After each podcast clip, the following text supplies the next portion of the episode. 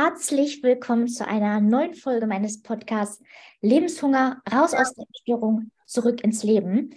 Und heute ist mein Gast von der schönen Insel Fährmann zugeschaltet. Und dabei handelt es sich um die liebe Imke Oehlerich.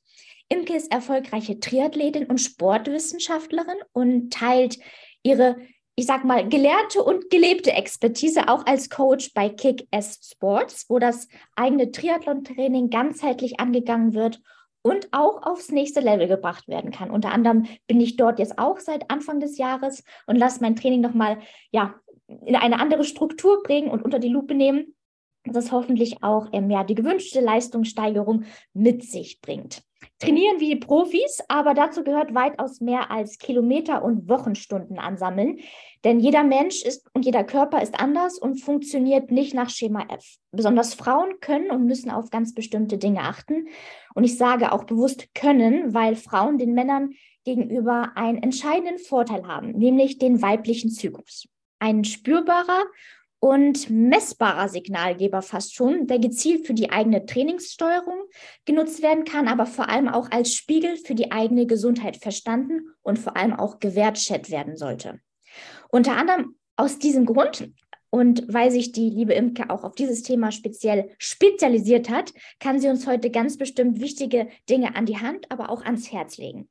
Und deshalb in diesem Sinne, liebe Imke, danke, dass du heute hier im Podcast bist und dir die Zeit für uns nimmst. Hallo Ramona, ich freue mich auf unser Gespräch. Sehr schön. Ja, ich habe da schon so mit einer längeren Einleitung so ein bisschen angekündigt. Du bist da ähm, ja nicht nur in diesem Thema sehr versiert, sondern du bringst natürlich eine Bandbreite an Erfahrung mit als Sportlerin, aber auch als Coach, durch die Sportwissenschaft natürlich auch den theoretischen Part, den du damit abdeckst. Ähm, ja, magst du dich nochmal selber vielleicht ähm, kurz vorstellen, wer du bist und wo du gerade aktuell stehst?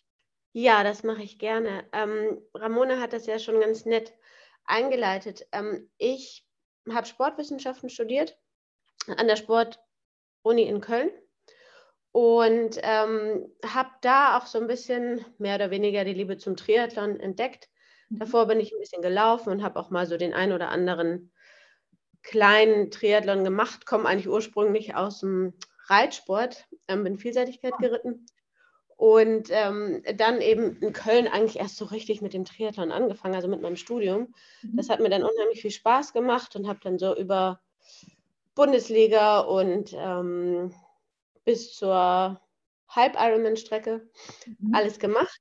Ähm, die windschattenfreien Rennen waren dann immer so ein bisschen meine Lieblingsrennen, weil ich keine gute Schwimmerin war, dafür ganz gut Radfahren konnte. Mhm. Und ähm, das hat mir dann ein bisschen mehr Spaß gemacht. Und ähm, dann hatte ich nochmal die Möglichkeit, fürs, für ein Laufstipendium in die USA zu gehen und habe da noch ein ähm, MBA in Sports Revenue Generation gemacht. Mhm. Und das waren nochmal zwei sehr lehrreiche und spannende Jahre da drüben. Und genau, dann äh, ging mein Weg weiter in die Schweiz. Da habe ich erstmal im Sportmarketing gearbeitet und habe dann aber irgendwann gemerkt, dass ich gerne wieder so in die sportwissenschaftliche, leistungsphysiologische Schiene möchte und habe dann eben auch dieses Thema Training mit dem weiblichen Zyklus ähm, für mich entdeckt und mich da eben nochmal weitergebildet. Mhm. Ähm, nicht ganz uneigennützig, weil ich eben auch jahrelang wirklich da nicht richtig auf mich gehört und auf mich geachtet habe und auch jahrelang keinen Zyklus gehabt habe und mhm. darüber hinweg trainiert habe. Und ähm, Genau, dann habe ich davon gehört und es wurde mir immer wichtiger und habe mich da weitergebildet und viel gelesen. Und ähm, dann führte mich der Weg irgendwie über Laura auch zu, zu Kicker Sports und Kicker Sports wurde gerade gegründet und ähm, das war dann einfach ein total, ein total passendes Projekt irgendwie. Und ähm, genau, da konnten wir das dann so richtig, so richtig ausleben und Gas geben, um das auch ähm, an möglichst viele Athletinnen zu weiterzugeben, das Wissen. Total wertvoll.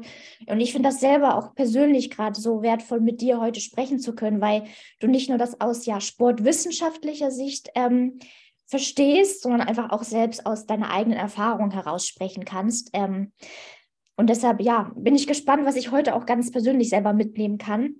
Weil du dieses Thema, wie du selber sagst, Menstruationsausfall über lange Jahre, das kenne ich sehr gut. Und ich glaube, ähm, das betrifft nicht nur mich, sondern auch viele da draußen, sei es ähm, die in einer Essstörung stecken oder eine Essstörung hinter sich haben oder auch den Leistungssport nachgehen oder generell auch intensiv Sport machen. Magst du uns vielleicht einmal dann die Funktion des weiblichen Zyklus vielleicht einmal näher vorstellen? Die alle kennen ihn zwar, aber ich glaube, uns ist so die Bedeutung oft gar nicht so bewusst.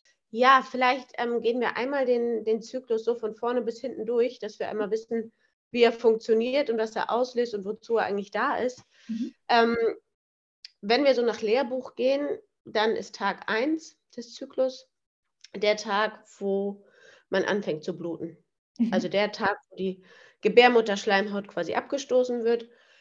Das ist so der Tag, an dem das Hormonlevel auch relativ niedrig ist. Also wir sprechen hier von vier ähm, entscheidenden Hormonen, die den weiblichen Zyklus bestimmen. Das ist ähm, das Östrogen, den meisten wahrscheinlich am besten bekannt. Mhm. Dann das Progesteron, das FSH, also das follikelstimulierende Hormon und das LH, das luteilisierende Hormon. Mhm. Und ähm, diese vier Hormone, die sind am Anfang des Zyklus auf einem relativ geringen Level. Und dann steigt irgendwann das FSH so ein bisschen an und das ähm, Östrogen. Denn das FSH, das ist eben entscheidend dafür verantwortlich, dass so ein Follikel, also so eine Eizelle gebildet wird. Und ähm, wenn die dann quasi reif ist, dann ist das Östrogenlevel auch so hoch, dass es im Gehirn signalisiert, jetzt darf das LH ausgeschüttet werden und dieses LH ähm, verursacht dann letztendlich den Eisprung. Mhm. Und der Eisprung ist ungefähr so in der Mitte des Zyklus also nach Lehrbuch ungefähr so am 14. Tag. Mhm. Und dann entsteht eben aus diesem Follikel, wird dann ein Gelbkörper. Mhm. Und dieser Gelbkörper, der bildet dann das Hormon Progesteron. Sprich, Progesteron steigt stark in der zweiten Zyklushälfte an. Mhm. Und auch das Östrogen nimmt noch mal ein bisschen zu. LH und FSH sinken dann ab. Und vor allem in der zweiten Zyklushälfte wird jetzt eben die Gebärmutterschleimhaut ganz massiv aufgebaut. Das kann man sich so vorstellen, als wenn man nochmal so ein Kissen so richtig schön aufschüttelt und für die Einnistung im Prinzip eines befruchteten Eis vorbereitet. Also die Gebärmutterschleimhaut ähm, ist durchzogen von ganz, ganz vielen Spiralarterien und Nährstoffen, ähm, damit eben dieses Ei dann auch wunderbar, wunderbaren Nährboden findet quasi. Mhm. Wenn das Ei dann aber nicht befruchtet wurde, also es zu, nicht, zu keiner Schwangerschaft kam, dann geht dieser Gelbkörper quasi ja, wie so eine welke Blume ein. Mhm. Und ähm, da das Progesteron in diesem Gelbkörper gebildet wird, fällt das Progesteronlevel dann deutlich ab und auch ähm, das Östrogenlevel. Mhm. Und dann kommt es eben zu der Abstoßung von der Gebärmutterschleimhaut und dadurch eben auch zum Start des nächsten Zyklus ganz grob mal den weiblichen Zyklus beschreiben. 28 Tage ist so Lehrbuch, aber es ist auch völlig normal, wenn man einen Zyklus von 24 oder 35 Tagen hat, mhm. solange es immer ähnlich ist. Also wenn man immer so 24, 25 Tage hat, dann ist es völlig normal. Mhm. Nicht normal ist es, wenn man 24 Tage hat und plötzlich dauert es mal 35 Tage. Okay. Also wenn es eine Regelmäßigkeit hat, dann darf es auch von den 28 Tagen abweichen.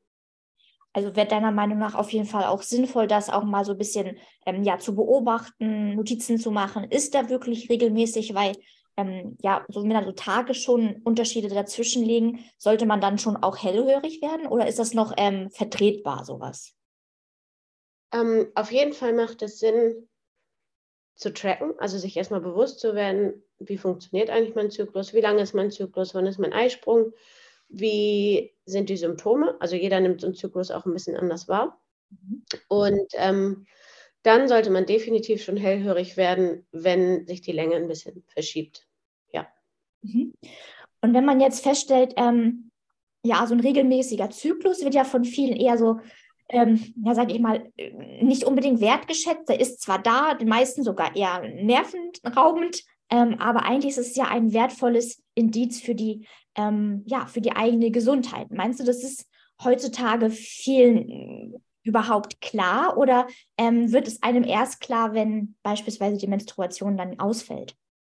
Also ich glaube, dass es vielen immer bewusster wird, dass es wirklich ein Vitalzeichen ist. Denn ähm, wenn er ausfällt, dann ist es, oder auch schon wenn er sich verschiebt oder der Eisprung ausfällt, dann ist es immer ein Zeichen dafür, dass das endokrine System nicht richtig funktioniert.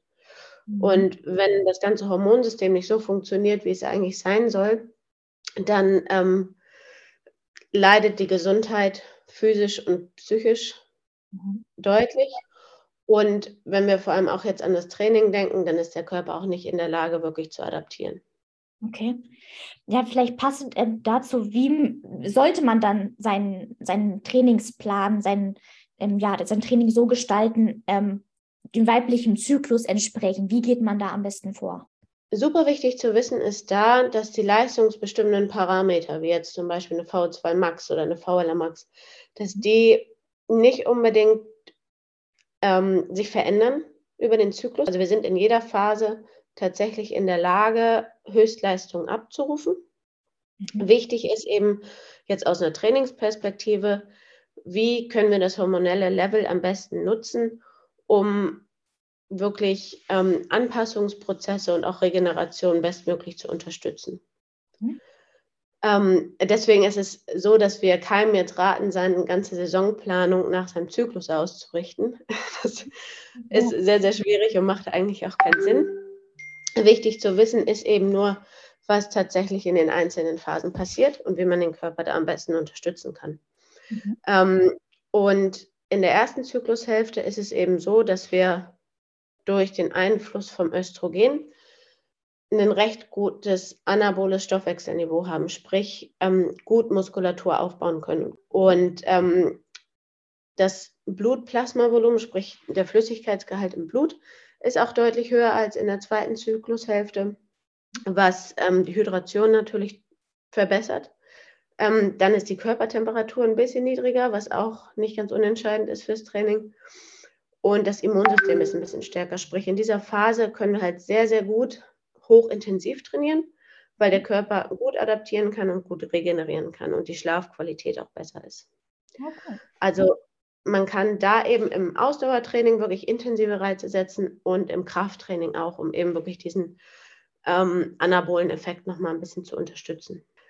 Wenn man dann zum Eisprung kommt, der Eisprung ist so 24 bis 36 Stunden lang und da reagieren Frauen ganz unterschiedlich. Also wir haben Athletinnen, die fühlen sich da wirklich super stark und können da ganz intensiv trainieren. Es gibt aber auch Athletinnen, die sich durch diese Hormonschwankungen, durch diese Peaks mhm. und durch den danach folgenden Abfall ähm, super müde fühlen. Und dafür ist es eben wichtig, sich ein bisschen kennenzulernen und den Zyklus mal wirklich zu tracken und zu gucken, wie man sich in dieser Phase fühlt. Und da muss man eben wirklich sehr individuell darauf eingehen, ähm, ob man da intensiv trainiert oder ob man es etwas ruhiger angeht während dieser Phase. Und in der zweiten Zyklushälfte ist es dann so, dass das Progesteron ja stark ansteigt und wirklich auch die Überhand ähm, übernimmt. Und da haben wir dann eher ein kataboles Stoffwechselniveau, sprich ein eher abbauendes Stoffwechselniveau.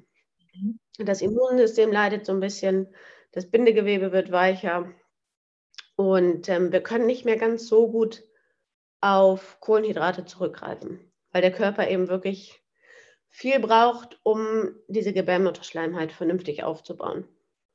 Und deswegen ist es in der Phase eher so, dass wir sagen, die Intensitäten ähm, können da gut ein bisschen runtergeschraubt werden. Mhm. Man kann da wirklich eher einen Ausdauerfokus legen, also im Sinne von wirklich nicht mehr als ähm, ans Schwellenniveau rangehen mhm. und eher so längere, bisschen lockerere Einheiten machen. Weil der Körper eben sehr, sehr gut auf freie Fettsäuren zugreift. Also damit unterstützt man den Fettstoffwechsel auch noch. Mhm. Und ähm, ja, die Kohlenhydrate eher nicht so gut zugänglich sind sollte man diese Zeit doch eher dafür nutzen, beispielsweise die intensive Zeit, die in der ersten Hälfte ähm, im besten Fall geschehen ist, dass man die vielleicht dann adaptiert, eben sich einen Raum gibt, das zu regenerieren und ähm, dann wieder, wenn, sag mal, die erste Zyklusphase wieder beginnt, den nächsten Trainingspeak-Zyklus, sage ich mal, zu starten.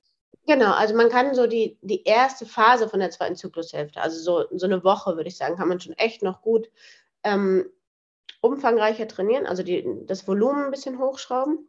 Und dann aber, wenn, wenn das Hormonsystem komplett wieder abfällt, also die, das Hormonlevel an Progesteron und Östrogen, ähm, dass man da wirklich so ein bisschen Regenerationsphase ähm, ein, einsetzt. Und ähm, wenn man jetzt aber sagt, dass von, von der Phase her oder vom, vom Wettkampfplan her wäre es halt wichtig, dass man da trotzdem nochmal intensive Reize setzt oder der Wettkampf fällt in diese Zeit, dann muss man halt wirklich wissen, dass man sich sehr, sehr gut mit Flüssigkeit versorgt, weil eben das Blutplasma ein bisschen geringer ist als in der ersten Zyklushälfte, dass man sich gut mit Kohlenhydraten versorgt, also dass der Blutzuckerspiegel immer relativ hoch bleibt, weil man eben nicht so gut auf die Speicher zurückgreifen kann und dass man sich eben nach dem Training unheimlich gut mit Proteinen versorgt, um diesem katabolen Stoffwechselniveau so ein bisschen entgegenzuwirken. Großartig. Das wäre eben meine nächste Frage gewesen, punkto Ernährung. Aber das ist ähm, auf jeden Fall ein wichtiger Punkt, wie du selber sagst, da Kohlenhydrate, um da den Blutzuckerspiegel oben zu halten und Kataboleneffekt entgegenzuwirken, Proteine, weil die letzten Endes dann sonst, ja, ähm, der Körper sich an die eigenen Speicher, sage ich mal, auch Muskulatur vielleicht bedient, was man natürlich nicht möchte, ne? Genau, ja. Eigentlich haben wir den Männern gegenüber damit ja einen entscheidenden Vorteil, oder? Absolut. Also dadurch, dass wir so einen, so einen monatlichen Gesundheitscheck-up quasi haben, dass diese, dieses Bluten uns jeden Monat zeigt, okay, mein Zyklus funktioniert.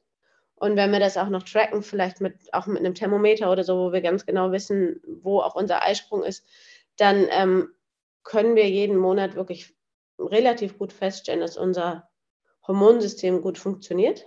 Mhm. Denn durch zu viel Training oder vielleicht zu geringe Nährstoffversorgung kommt es nämlich schnell dazu, dass gerade so ähm, diese Sexualhormone runtergefahren werden. Mhm. Und das ist für die Männer natürlich wesentlich schwieriger herauszufinden. Mhm. Da gibt es auch Warnsignale, die sind aber natürlich lange nicht so deutlich. Mhm. Also wenn bei Männern durch ein zu hohes Cortisol-Level, also zu hohes Stressniveau, das äh, Testosteron abfällt oder das Testosteronlevel deutlich niedriger ist, als es eigentlich sein sollte, dann ist es natürlich auch so, dass adaptive Prozesse sehr, sehr schlecht stattfinden können ähm, und das Training darunter deutlich leidet und auch die Leistungsfähigkeit und die Gesundheit am Ende auch. Mhm. Ähm, aber das herauszufinden, die Signale sind da eher so Müdigkeit, ähm, schlechte Anpassungsfähigkeit, mhm. geringe Libido. Mhm. Und das sind natürlich Sachen, das für sich festzustellen und auch zu akzeptieren und auch zu kommunizieren, ist, glaube ich, noch ein viel größeres Tabuthema als der Zyklus bei Frauen. Stellt man das meistens dann vielleicht sogar zu spät fest und wir Frauen haben da ja dahingehend den Vorteil, dass wir das registrieren und vielleicht noch ja, rechtzeitiger entgegensteuern können. Ne? Auf jeden Fall, das ist ein Riesenvorteil, ja. Okay. Ja, bei vielen ähm, Leistungssportlerinnen, aber auch insbesondere Frauen mit einer Essstörung bleibt ja oft die Menstruation aus. Und wie ich auch meinte, ähm, war das ist, war und ist das auch bei mir der Fall gewesen ist auch noch immer der Fall. Also ich habe sie noch nicht regelmäßig wieder. Ähm, und ich glaube, dass ähm, ja auch im Leistungssport oder auch generell damit dann oft sehr stiefmütterlich umgegangen wird, beziehungsweise es einfach ignoriert wird, wie du selber auch sagst. Du hast dann viele Jahre einfach ähm, ja, drauf trainiert ne? und das eher so hinten angestellt. Aber warum würdest du heute rückblickend sagen, dass das eigentlich ein fataler Fehler ist? Ähm, es ist zum einen gesundheitlich ein fataler Fehler, der sich natürlich nicht direkt bemerkbar macht. Also ähm, man merkt nicht direkt, dass ähm, dass die Leistung abfällt und ähm, denkt dann viel, oh, es, es geht ja gut und man hat diese Schmerzen im Monat nicht und ähm, schenkt dem auch gar nicht so viel ähm, Aufmerksamkeit. Mhm. Und ähm, wenn man jetzt aber wirklich über einen längeren Zeitraum seine Periode nicht hat, dann ähm, kann der Körper einfach nicht, nicht so gut adaptieren und die Leistungsfähigkeit auch nicht so aufrechterhalten. Das wird, wird man dann wahrscheinlich spätestens nach einem Dreivierteljahr bis Jahr deutlich merken. Mhm. Dann ist es so, dass eben die Muskeln nicht so gut aufgebaut werden oder erhalten werden können und vor allem die Knochenmasse leidet halt deutlich. Also man stellt wirklich bei Frauen fest, die über Jahre ihre Periode nicht hatten, dass die Knochendichte eben deutlich abnimmt. Das kann dadurch viel, viel schneller zu Ermüdungsbrüchen kommen. Mhm. Und ähm, das wirklich wieder, wieder wirklich gut aufzubauen, ist, ist nicht ganz so einfach. Das, das kann gehen, aber es kann auch wirklich nachhaltige Folgen haben. Und was auch entstehen kann, ist, sind wirklich mentale, ähm, ja, wie soll man sagen, es kann bis hin zu depressiven Phasen führen, weil einfach die, die Sexualhormone, also vor allem das Östrogen, auch einen ganz klaren ähm, Einfluss auf das Serotonin im Gehirn hat. Okay. Serotoninausschüttung. Also wenn ich, wenn ich das auch so nochmal von dir höre, das ist, trifft alles auch auf mich zu. Genau das eben durch den Ausfall der Menstruation und durch die ähm, ja, Unterernährung habe ich leider auch meine Knochenmasse angegriffen. Anfangs Osteopenie, später auch leider Osteoporose, auch einen Ermüdungsbruch damals gehabt. Ähm, und wenn du das alles auch so beschreibst, ist es ähm, ja, finde ich, so zwei einfach so zentrale Dinge, eben, dass man darauf achtet und jetzt auch hinterher ist, wie in meinem Fall, ähm, die Menstruation regelmäßig wiederzubekommen, ähm, weil ja. es erstens ein Signal ist eben für die eigene Gesundheit ähm, und gepaart mit einer ja ausgewogen, ausreichend sportgerechten Ernährung, dass das eben einem regelmäßigen Zyklus einfach so zentrale zwei Dinge sind, damit man überhaupt auch erst von einer Leistungssteigerung sprechen kann oder dass überhaupt sich erst ja dem erst hinterher ist, weil wenn die Basis dafür einfach nicht gegeben ist, da kann man weder von Training sprechen ähm, noch von ähm, ja einem Herangehen mit seinem Körper, weil das ist alles andere als das ist, nämlich das genaue Gegenteil. Man arbeitet hier eigentlich nur gegen sich selbst, ne? Mhm, ja, man betreibt wirklich Raubbau am eigenen Körper, was man in dem Moment noch nicht so, oder die Tragweite versteht man in dem Moment noch nicht so sehr. Machen wir das mal an meinem Beispiel fest. Ähm, ich spüre einfach in mir, dass ich da noch etwas anders als all die Jahre zuvor nochmal ehrlich ausloten möchte. Ich weiß natürlich, dass dafür, wie wir auch eben gesagt haben, die Voraussetzungen einfach gegeben sein müssen. Deshalb, wie meinst du, ähm, worauf sollte man achten, damit man beides ja unter einen Hut bekommt, damit man wirklich ähm, ja auch einen gesunden Weg in den Sport, in den Leistungssport finden kann? Ja, ähm, ganz wichtig ist, dass man erstmal den Grund für die ausbleibenden Menstruationen feststellt. Mhm. Und klar, es ist ein zu hohes Cortisol-Level meistens. Ähm, aber woher kommt dieser Stress? Und ähm, wenn es bei dir, also in deinem Fall jetzt eben eine Essstörung war, also auch eine Unterversorgung an Nährstoffen, dann muss man natürlich zum einen die Ursache für die Essstörung herausfinden. Dafür sind dann eher die Psychologen zuständig. Ähm, mhm. denn ohne da die Ursache anzugehen, ähm, ja, betreibt man da so ein bisschen ähm, Repara Reparierung an den Symptomen, aber kommt da auch nicht so viel weiter. Deswegen, also das ist so, so der erste Punkt. Und der zweite ist dann eben die Nährstoffversorgung wieder deutlich herzustellen. Also da wirklich den Körper wieder gut zu versorgen mit, mit wichtigen Nährstoffen, auch mit guten Fetten, ähm, das Gewicht deutlich zu steigern. Und ähm, da vielleicht erstmal auf den BMI zu kommen, man spricht so ungern von BMI, das weiß ich, dass er nicht so ganz ausschlaggebend ist, aber in dem Fall ist es ein kleiner Richtwert, mit dem eben gearbeitet wird. Und ähm, da spricht man schon von einem BMI von auf jeden Fall über 20, 21, 22, den man so erreichen sollte, um dem Körper so einen, so einen gewissen Kickstart quasi zu geben, damit er wieder weiß, ich werde hier ausreichend mit Nährstoffen versorgt und ich kann mir die Periode bzw. den Zyklus wieder leisten. Denn dieser Zyklus ist ja auch immer ein Zeichen dafür, dass der Körper bereit ist, schwanger zu werden. Und so eine mhm. Schwangerschaft kostet den Körper einfach unheimlich viel Kraft. Mhm. Und wenn der Körper das Zeichen kriegt, ich bin nicht kräftig genug dafür, dann gibt es halt auch keinen Grund, den Zyklus wieder, wieder in Gang zu schieben. Mhm. Und ähm, wenn dann aber der Zyklus tatsächlich wieder stattfindet, dann kann man sich wirklich wieder um ein strukturiertes Training kümmern. Davor sollte man das Training, ja, man muss es nicht unbedingt sein lassen, weil es auch ein ganz großer mentaler Faktor ist. Mhm. Ähm, bei vielen Sportlerinnen trägt gerade das Training und die Bewegung in der frischen Luft ja wirklich zu einem ganz entscheidenden Teil ähm, zum Wohlbefinden bei. Und ich finde immer, wenn man das dann komplett verbietet in der Zeit, dann ähm, ist einem eigentlich auch nicht geholfen. Deswegen, ich würde schon immer sagen, man kann weiter trainieren, aber mehr im Sinne einer aktiven Bewegung an der frischen Luft, eine, eine, vielleicht einer strukturierten Bewegung an der frischen Luft. Mhm. Ähm, also wirklich die Intensitäten deutlich runterfahren, auch das Volumen deutlich runterfahren und das wirklich einfach mit ganz viel Freude machen und ähm, dann wirklich erstmal darauf achten, dass der Nährstoffbedarf passt und der Körper wieder in der Lage ist, Hormone zu produzieren. Ja.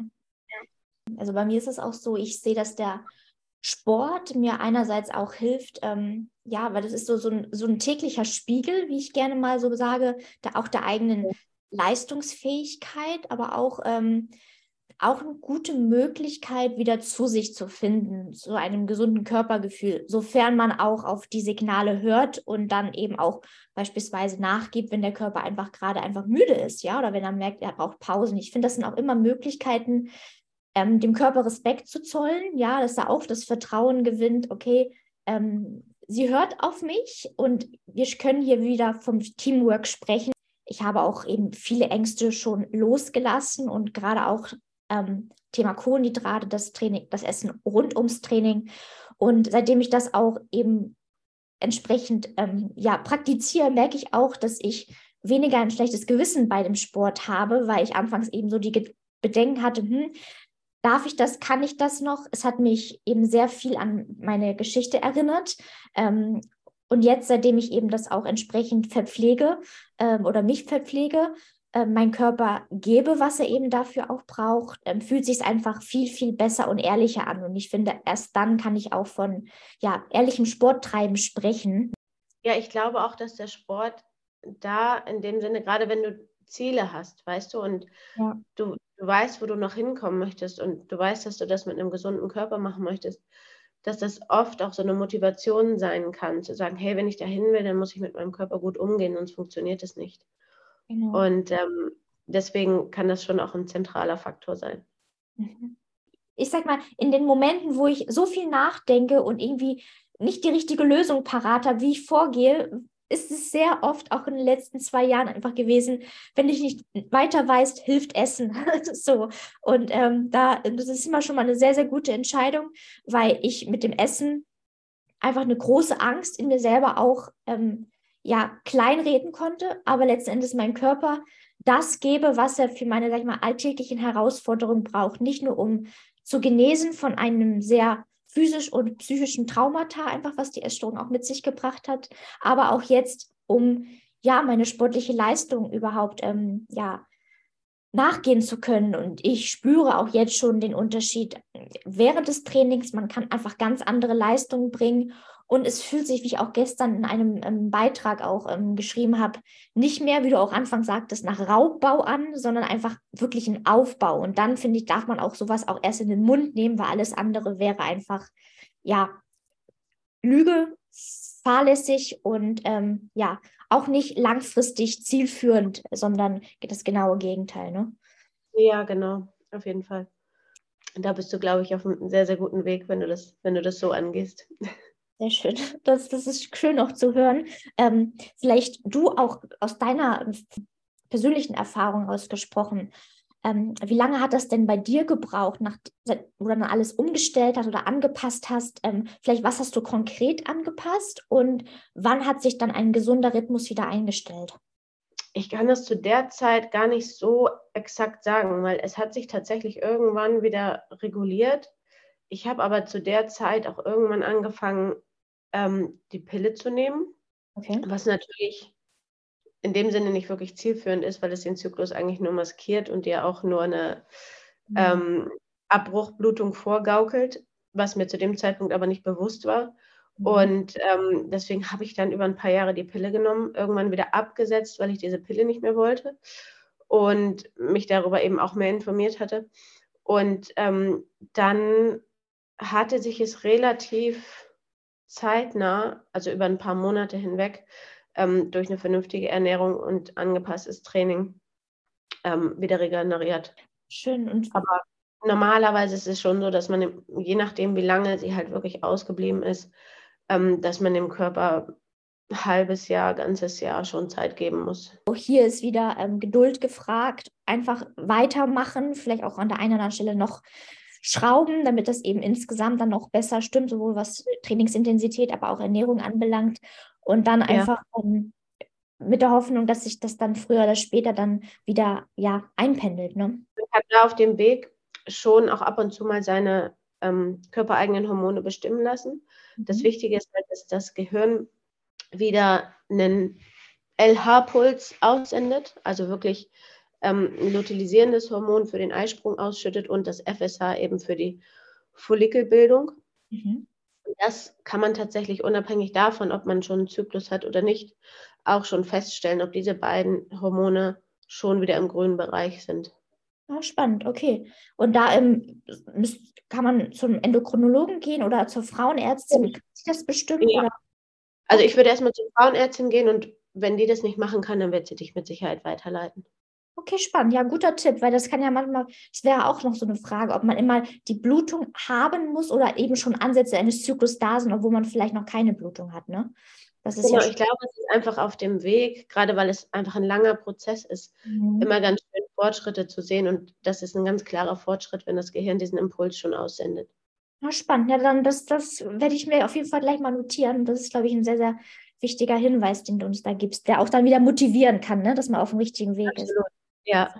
Liebe Imke, du bist bereits Mama und erwartest jetzt auch in wenigen Tagen dein zweites Kind. Und ähm, da, das bringt mich zu der Frage, ähm, was vielleicht da auch jetzt auch rückblickend so innerlich in dir vorgeht, ähm, wenn du an dieses Wunder denkst, ein Kind zur Welt zu bringen ähm, und gleichzeitig an die vielen Frauen da draußen, die ihr Leben, aber auch ihre Weiblichkeit ähm, oft so niederträchtig behandeln, ja, und ähm, das Leben einfach so ja, wirklich mit den Füßen treten, weil man so regiert ist von diesem, wie ich oft sage, von diesem Teufel, jetzt in dem Fall die Essstörung. Ähm, wie denkst du darüber als jetzt eben schon bald hoffentlich zweifache Mama?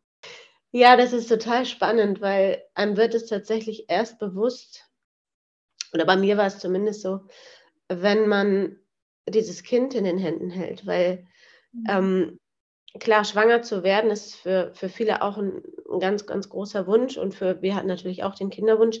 Ich hatte das große Glück, dass es halt auf Anhieb auch geklappt hat. Ähm, und wir uns da um diesen Prozess nicht so große Gedanken machen mussten. Also um diesen Prozess schwanger zu werden. Mhm. Ähm, und während der Schwangerschaft ähm, ist, das ist schon total faszinierend, wenn da so ein, so ein zweites Lebewesen in einem heranwächst und man diesen Prozess begleiten darf irgendwie und da ganz tief in sich reinhören darf. Und wenn dann die Bewegungen anfangen und man das Kind spürt, dann ist es was ganz, ganz Besonderes. Nichtsdestotrotz konnte ich mir während meiner ersten Schwangerschaft nicht vorstellen, wie es ist, Mama zu sein. Ich habe immer meine Mutter natürlich als ein ganz großes Vorbild gehabt. Wir sind vier Geschwister. Mhm. Ähm, und habe hm, wirklich an mir gezweifelt, ob ich das genauso gut kann und wie das dann wird. Und ähm, weil ich ja auch sehr strukturiert durch mein Leben gelaufen bin, ne? habe immer versucht, im Studium möglichst, ähm, möglichst hohe Leistungen zu bringen. Ich wollte im Leistungssport immer erfolgreich sein. Und da plötzlich dann komplett, nicht komplett, aber da sich doch zurückzunehmen und dann flexibler zu werden und sich auf so ein kleines Lebewesen einzustellen, ist halt ähm, konnte ich mir zu dem Zeitpunkt überhaupt nicht vorstellen. Und dann ist es aber so faszinierend, wie, der, wie die Natur das irgendwie auch eingerichtet hat. Also dieser Geburtsprozess ist schon ein Phänomen an sich.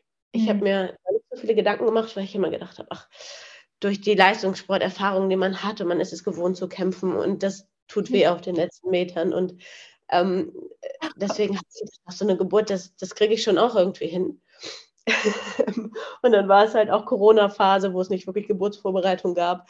Ähm, und naja, und dann bin ich in diesen Geburtsprozess gegangen und es einfach, es war absolut faszinierend, weil man ist, der Körper übernimmt komplett die Regie und das war für mich eine Erfahrung, also es ist eine Grenzerfahrung auf jeden Fall, aber es ist auch eine super schöne Erfahrung, weil man weiß, was aus dem weiblichen Körper selbst, ohne dass man das aktiv ansteuert, für eine Kraft entstehen kann, Mhm. Ähm, das ist unfassbar. Und danach, wenn man dann dieses Kind in seinen Händen hält, dann plötzlich ist man so, also ich wusste sofort, ich kriege das hin. Also es, es, stand gar nicht mehr irgendwie in Frage, dass ich an mir gezweifelt habe, ob ich eine Mutter sein kann für dieses Kind. Mhm. Und ähm, das fand ich halt, das ist eine total tolle Erfahrung, weil da werden einem schon die Zweifel genommen irgendwie. Mhm. Das hat der Körper schon sehr, sehr gut so eingerichtet. Und danach war ich einfach wirklich total fasziniert, was aus so einem weiblichen Körper heraus für eine Stärke und für eine Kraft entstehen kann. Und, ähm, und auch wie flexibel man plötzlich wird vom Kopf her. Ne? Also mhm. wie man sich darauf einstellen kann und wie anderes dann irgendwie in den Hintergrund rückt. Mhm. Und ja, das ist eine sehr, sehr schöne Erfahrung.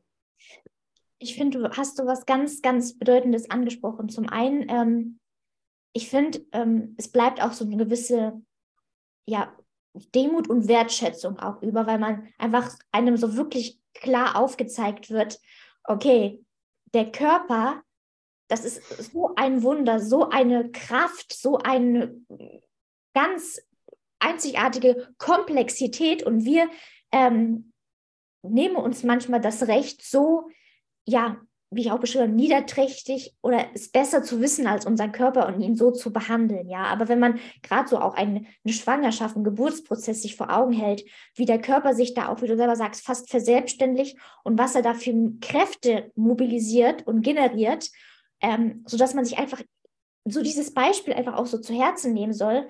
Ich habe so einen starken Körper und damit eigentlich den besten Sparingspartner, den ich mir eigentlich für mein Leben vorstellen kann. Absolut. Also ich glaube, dass wir durch all das, was, was wir mittlerweile tracken können, was wir vorgelebt kriegen, manchmal ein bisschen verlernen, auf die Zeichen unseres Körpers zu hören, mhm. wirklich. Und ähm, durch so eine Essstörung ist es natürlich auch so, dass gerade so dieses, ähm, die eigene Körperwahrnehmung und das eigene Selbstbild natürlich auch deutlich leidet und auch zum Teil gestört ist. Und damit nimmt man sich natürlich auch ein bisschen diese Möglichkeit, auf das zu hören, was eigentlich für den Körper wichtig ist oder was er eigentlich schon von alleine sehr, sehr gut macht und einem auch deutlich macht. Mhm. Und das ist auch während der Schwangerschaft total spannend. Also man, wenn man wirklich in der Lage ist, seinen Körper so wahrzunehmen, wie er ist und auf die Signale zu hören, dann kann man in der Schwangerschaft eigentlich alles machen, was man möchte. Und man muss auch keine Angst haben, was falsch zu machen, weil wenn man die Signale richtig deutet und weiß, wann es zu viel ist, und der Körper mhm. sagt einem das relativ deutlich, mhm. dann kann man eigentlich nichts falsch machen. Ja. Die Voraussetzungen für eine Schwangerschaft auf der, sag ich mal, auf der physischen Ebene sind das eine. Natürlich muss man auch innerlich bereit dafür sein, ähm, die auch Umstände schaffen, damit das Kind auch gesund zur Welt gebracht werden kann, aber auch ähm, man selbst als Familie eben und als Eltern die Zeit und Möglichkeiten auch hat, das Kind großzuziehen. Ähm, aber auf der anderen Seite sich klar zu machen, gerade auch wenn man eben eine, eine Essstörung hinter einem liegt, es geht nicht nur darum, wie sag ich mal, einen gesunden Hormonhaushalt, einen starken Körper aufzubauen. Natürlich ist das auch essentiell, aber es geht auch darum, ähm, ja, sage ich mal, im Kopf so weit genesen, sage ich mal, zu sein, dass man da auch ähm, als Mama ein wirkliches Vorbild sein kann, weil ähm, manchmal hört man ja auch von werdenden Müttern, oh, ich, die denken schon, wie sie die Kilos nach der Geburt schnellstmöglichst wieder verlieren ähm, und wieder in so eine gesund, ungesunde Denke reinfallen, wobei es doch eigentlich darum geht, dass man in sich so weit auch gesund gefestigt ist, damit man eben nicht danach wieder in so ungesunde Strukturen fällt, ähm, damit man nicht nur seinem eigenen Leben gegenüber die gewisse Verantwortung gerecht wird, sondern auch das seinem Kind, ja, weil man, das Kind hat auch so feinfühlige Antennen, es bekommt mit, wenn die Mutter eben auch noch dieses eher essgestörte Verhalten mit sich bringt. Und das schlägt sich ja auch wiederum auf das Kind nieder. Und ich finde, man muss da einfach oftmals weiterdenken, was viele, glaube ich, aber auch nicht tun, weil sie dann wieder in eine rücksichtslose Denke verfallen, die auch die Essstörung ja prädestiniert hat, was letzten Endes weder dem eigenen Körper noch dem Kind gut tut, weißt du? Absolut. Also ich, ähm, wie schon gesagt, also ich glaube, wenn man das Kind in den Händen hält, dann macht das schon unheimlich viel mhm. mit einem selbst. Man, es ist wirklich so ein Moment, wo man sagt, ich würde alles tun, damit es diesem Kind gut geht. Und dazu gehört natürlich dass es einem selbst auch gut geht, denn man muss in der Lage sein, für das Kind zu sorgen, gerade wenn man möchte, dass man das Kind auch über einen gewissen Zeitraum stillt. Das ist unheimlich kräftezehrend auch für den Körper, da diese Muttermilch zu produzieren. Und ähm, ich habe da tatsächlich auch vor der Geburt gedacht, ach, dann werde ich ähm, unsere Tochter irgendwie so ein halbes Jahr stillen. Und dann werden wir uns auch irgendwie Alternativen suchen, sodass ich ein bisschen unabhängiger bin und auch wieder ähm, beruflich und sportlich ein bisschen weitermachen kann. Mhm. schlussendlich habe ich sie 19 Monate gestillt, ähm, weil sie das absolut verlangt hat, weil sie keine Flasche genommen hat, weil sie keinen Schnuller genommen hat, weil sie einfach nur, ja, einfach nur diese Nähe von mir gebraucht hat und nichts anderes wollte. Und das sind Sachen, die kann man nicht planen. Mhm. Also, ähm, und das kann man natürlich mit Gewalt umerziehen, wenn man das möchte. Man kann das aber auch einfach annehmen und sagen, es ist so. Und rückblickend war die Zeit auch total schön und es fördert natürlich unheimlich auch die Bindung. Mhm. Aber es ist eben unheimlich kräftezehrend. Und in dieser Phase muss man auch wirklich darauf achten, dass man auf sich hört, dass man ganz genau weiß, okay, ich versorge dieses kleine Lebewesen jetzt schon fast anderthalb Jahre. Natürlich fangen die irgendwann auch an, nebenbei zu essen, aber das, ähm, daran hatte sie nicht so viel Interesse anfangs. und ähm, ja, und ich glaube, da, da ist es unheimlich wichtig, dass man auf sich selbst hört und, und ja. pfleglich mit sich selbst umgeht, damit das eben funktioniert. Ja, eine gesunde und glückliche Mama bringt auch ein gesundes und glückliches Kind hervor. Und, und das ist natürlich beides gleichwertig. Aber man muss, wie du selber auch sagst, man muss auch selber stark genug sein, um dem auch gerecht werden zu können. Und ähm, keiner soll da, ja, soll zu kurz kommen in diesem, in diesem, in dieser Fürsorge, in dieser Liebe. Absolut. Wir hatten irgendwie auch mal mit einer Freundin zusammen, die auch äh, zu einem ähnlichen Zeitpunkt entbunden hat und auch eine sehr, sehr gute Sportlerin ist, ähm, hatten wir mit unseren Männern irgendwann mal das Gespräch, wie, fühl, wie wohl fühlt man sich jetzt in seinem Körper nach so einer Schwangerschaft. Ne? Es macht natürlich schon was äußerlich, auch mit dem Körper, das, ähm, das ist gar keine Frage. Aber ich musste dann so ganz ähm, einmal so ein bisschen in mich gehen und sagen, ich glaube, ich habe mich noch nie stärker und wohler in meinem Körper gefühlt nach dieser Schwangerschaft und nach dieser Geburt und jetzt während dieser Zeit, weil ich einfach vorher gar nicht wusste, wozu man imstande ist. Ja. Und was der Körper für eine Kraft aufbringen kann und was es eigentlich für ein Wunder ist, so, so ein Baby in sich heranwachsen zu lassen. Ja. Und was der Körper eigentlich alles leisten kann, das ist nochmal eine ganz andere Erfahrung, als wirklich ähm, ein ganz schweres Rennen zu gewinnen, meiner Meinung nach.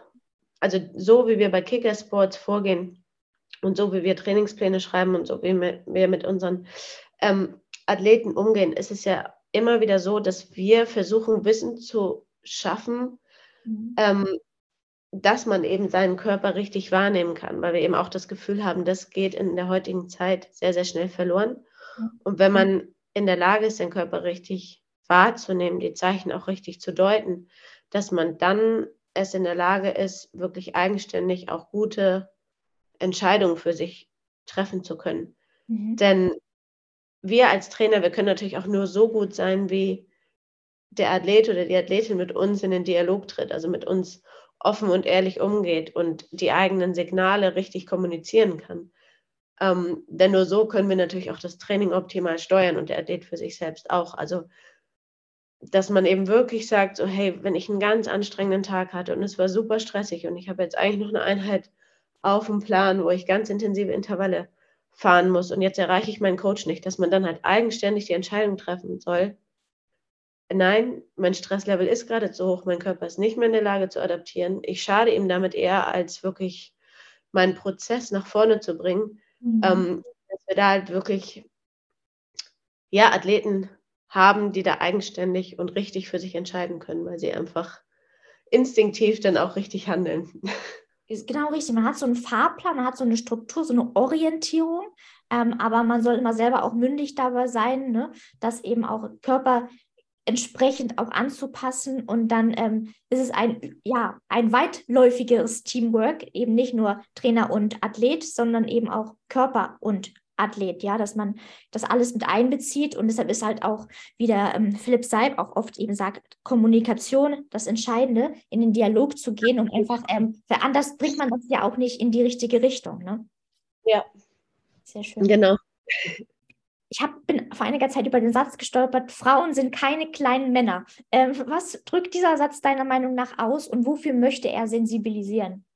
Ähm, der möchte dafür sensibilisieren, dass man einfach die Dinge, die man vielleicht in der Forschung über Männer weiß, da äh, gerade in der Vergangenheit oft ähm, Studien gemacht wurden, wo, wo hauptsächlich männliche Probandengruppen da waren. Und ähm, dass man eben dafür sensibilisiert, dass man das nicht generalisieren kann und einfach sagen kann, hey, wir schrauben die Werte ein bisschen runter und passen das dann auch für Frauen an ja. oder nehmen einfach die, die ähnlichen Informationen und ähm, ja, generalisieren das auch für Frauen. Ähm, das ist jetzt nicht nur in der Trainingswissenschaft so, das ist auch in der Medizin viel so gewesen, das ist auch ähm, in der Pharmazie viel so gewesen. Und ähm, ich glaube, dass man da einfach, was Dosierungen angeht, an an Trainingsimpulsen ähm, oder äh, Nährstoffen, dass man da wirklich Frauen nochmal ganz separat ähm, betrachten muss und nicht von den Männern ausgehen darf und dann einfach nur sagt, ähm, wir, wir verringern die Dosierung ein bisschen und dann passt es auch für Frauen. Total richtig. Und ich glaube, wir befinden uns gerade so in der Übergangsphase. Ne? Es wird über viel mehr gesprochen, was man auch berücksichtigen sollte. Ähm, also es tut sich was, das ist sehr, sehr gut. Aber viele Antworten kann unser Körper uns bereits geben, denn die Weisheit steckt in uns und darauf können wir mit einem ja, gesunden Körpergefühl zurückgreifen. Und einfach in dieser Übergangsphase viel mehr auch auf sich selber hören und eben sich dieses Wissen zu Nutzen zu machen, weil es im Außen einfach noch nicht, sage ich mal, geschlechtsspezifisch so vorherrscht. Ne? Ja, ja. Wie meinst du, schaffen wir es, einen liebevolleren Blick eben auf uns selbst und auf dieses Wunder zu richten und diese Frauenpower, die in uns steckt, wirklich gezielt und richtig einzusetzen? Ich würde sagen, indem wir uns einfach bewusst werden, was unsere ganz persönlichen Bedürfnisse sind. Ähm, mhm. Uns öfter mal die Frage stellen, wo komme ich eigentlich her? Bin ich auf dem richtigen Weg? Wo, wo möchte ich eigentlich hin? Was sind meine Ziele? Ähm, mhm. Ähm, was sind Ziele, an denen ich wachsen kann? Weil ich glaube, gerade dieses, dieses Wachsen ist so unheimlich wichtig und mhm. und gibt uns so unheimlich viel Selbstwertgefühl. Und ähm, das können so ganz unterschiedliche Dinge sein. Es können sportliche Ziele sein, es können aber auch ähm, ganz persönliche Dinge sein, wie jetzt zum Beispiel das Mutterwerden und du hast das Gefühl, dass, dass du das gut hinbekommst und ähm, man wächst unheimlich, unheimlich viel an solchen Prozessen und ich glaube, das macht einen unheimlich zufrieden. Ähm, dass man sich immer wieder bewusst macht, was kann ich eigentlich alles, was sind eigentlich schon meine Fähigkeiten mhm. und was darf ich noch lernen, was ja auch ein schöner Prozess sein kann.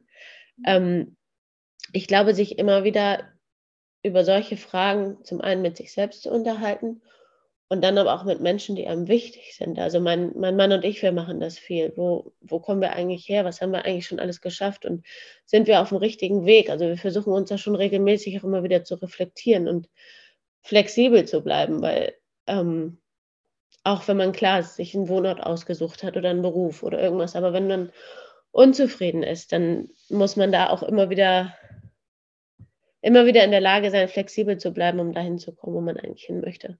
Wenn wir, wenn wir uns Gutes tun, wenn wir mit uns im Reinen sind, wenn wir in uns diese Kraft aufbauen, aber unsere eigene Kraft auch nutzen und gezielt einsetzen, dann ähm, haben wir in uns so einen wertvollen Grundstein gelegt, worauf wir erst, ich glaube, das Leben direkt auch erfahren können, wenn wir irgendwie losgelöst von uns selber sind, irgendetwas hinterherjagen, ähm, uns vergleichen, aber gar nicht von uns selbst wirklich ausgehen, uns selber gar nicht kennen, dann finde ich, ähm, jagen wir so durchs Leben, aber bekommen gar nicht wirklich was davon mit.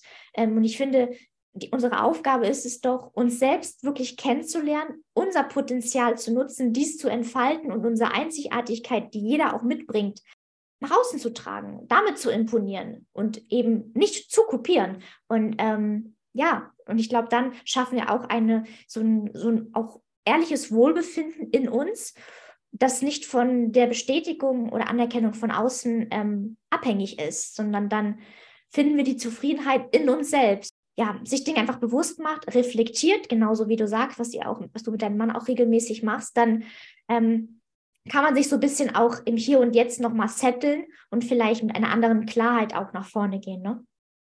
Absolut. Und ich glaube, man muss sich aber auch dieses Umfeld schaffen, ne? an Menschen, die einen da auch ab und zu mal wieder zurückholen mhm. und einem, einem, vielleicht auch die richtigen Fragen stellen. Mhm. Ähm, wo kommst du eigentlich her und was hast du eigentlich schon geschafft jetzt in den letzten Monaten? Wie du schon sagst, man rennt manchmal so durchs Leben und vergisst oder man vergisst es nicht, aber man, man verpasst es manchmal, sich ein bisschen zu reflektieren und zu gucken, ähm, was man eigentlich alles, alles schon hinbekommen hat, gerade wenn man sich so ein bisschen verliert. Und ähm, mhm. da braucht es noch manchmal ein Umfeld, was einen da wieder ein bisschen, wieder ein bisschen zettelt. Ganz genau. Und Dinge halt nicht als selbstverständlich anzusehen, gerade wenn man auch als Beispiel im Sport ähm, ja, trainiert und ähm, funktioniert alles irgendwie, aber wenn man da nicht eine gewisse auch Rücksicht an den Tag legt, dann geht das eben nicht lange gut. Und ähm, sich entsprechend zu verpflegen, sich die Pausen zu geben, damit man nicht eben von einem Extrem ins andere knallt. Ne? So, dass man langfristig nicht nur gesund und leistungsfähig, sondern auch glücklich ist, weil du selber auch sagst, es ist was ganzheitliches und die ganzheitlichen Auswirkungen und diese Komplexität in einem selbst muss man sich bewusst sein, damit das auch in einem gesunden Gleichgewicht ist. Ne? ich nehme einiges aus dieser Folge mit und ich hoffe, ihr da draußen auch. Vielleicht ähm, habt ihr jetzt auch einen ganz anderen Blick auch auf euch selbst, dass euer Körper einfach so viel mehr auch ist und auch für euch persönlich sein kann und dass ihr euer Glück bestimmt und nicht das Außen. Ja, nutzt das Wissen, was in euch steckt. Lasst uns starke Frauen sein, die imponieren, die inspirieren, aber in erster Linie macht es für euch selbst und nicht für andere. Denn ihr wollt doch gesund und glücklich bis zu eurem Lebtagende sein und ähm, ihr wollt doch gesunde und starke Frauen auch oder auch Mamas sein, potenziell früher oder später. Und deshalb fangt jetzt an, diese gesunde Basis in euch zu schaffen, damit das auch möglich ist. Deshalb, liebe Imke, danke für deine Zeit, für diese mütterlichen und weiblichen Impulse, sage ich mal. Ja, danke dafür. Ich danke dir. Ich wünsche euch eine gelungene Restwoche und ja, freue mich, euch nächste Woche wieder im Podcast begrüßen zu dürfen.